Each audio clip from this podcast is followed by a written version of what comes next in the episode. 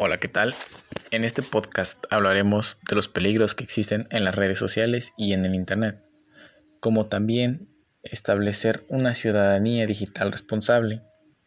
Como primer punto, ¿qué es la ciudadanía digital responsable?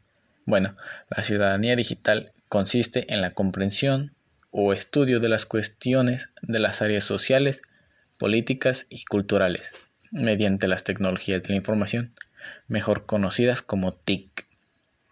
Un ciudadano digital está en todo su derecho de acceder a las TIC.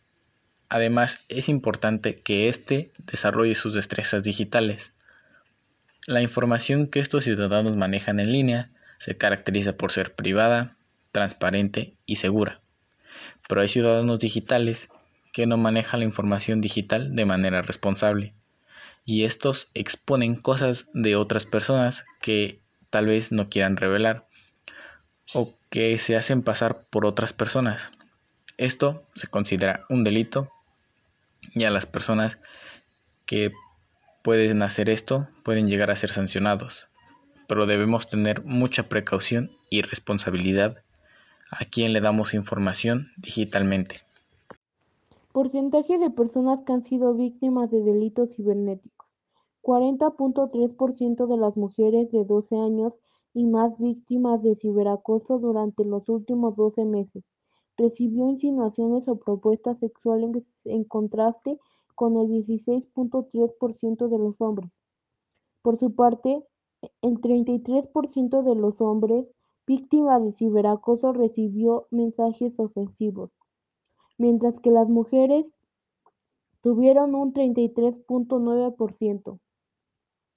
24% de los internautas de más de 12 años es víctima de ciberacoso en México. En México, 23.9 de la población de 12 años y más que utilizó Internet en 2019 fue víctima de ciberacoso en los últimos 12 meses. Esto equivale a 17.7 millones de personas usuarias de Internet a través de cualquier dispositivo en México. ¿Cómo saber si se está en una situación de riesgo? Recibes ofensas que algún usuario te hace. Se difunde información despectiva o falsa de tu persona. El acosador se hace pasar por ti, ya sea utilizando contraseñas de acceso y de tus cuentas online para enviar mensajes agresivos o ofensivos a terceras personas. El acosador revela información privada de ti. ¿Cómo actuar ante una situación así? Primero, habla con tus padres sobre lo que te está ocurriendo. Guarda la evidencia en algún dispositivo tecnológico. 3. Realiza la denuncia correspondiente acompañado de toda la evidencia en la fiscalía más cercana de tu domicilio. Y por último, cambia todas las claves relacionadas a las cuentas de correo electrónico, redes sociales y acceso al dispositivo. Importancia de tener una identidad digital responsable. La identidad digital es algo que casi todos tienen, tanto como adultos, jóvenes y niños.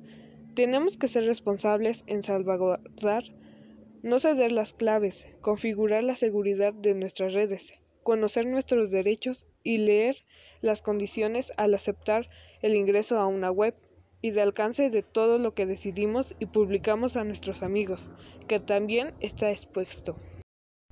¿Qué es un delito cibernético o delito informático? El delito informático es el acto ilícito en el que se usan como medio o fin para realizarlos las tecnologías de la informática y la comunicación, tales como recursos informáticos, electrónicos, tecnológicos, Internet, entre otros. ¿Cuáles son los delitos cibernéticos más frecuentes? Los delitos informáticos más comunes. Estafa. Este tipo de delito se comete a través del robo de la identidad. Suplantación de identidades. Relacionado con lo anterior, la suplantación de identidades sucede cuando la estafa tiene éxito y el criminal obtiene acceso a la información personal.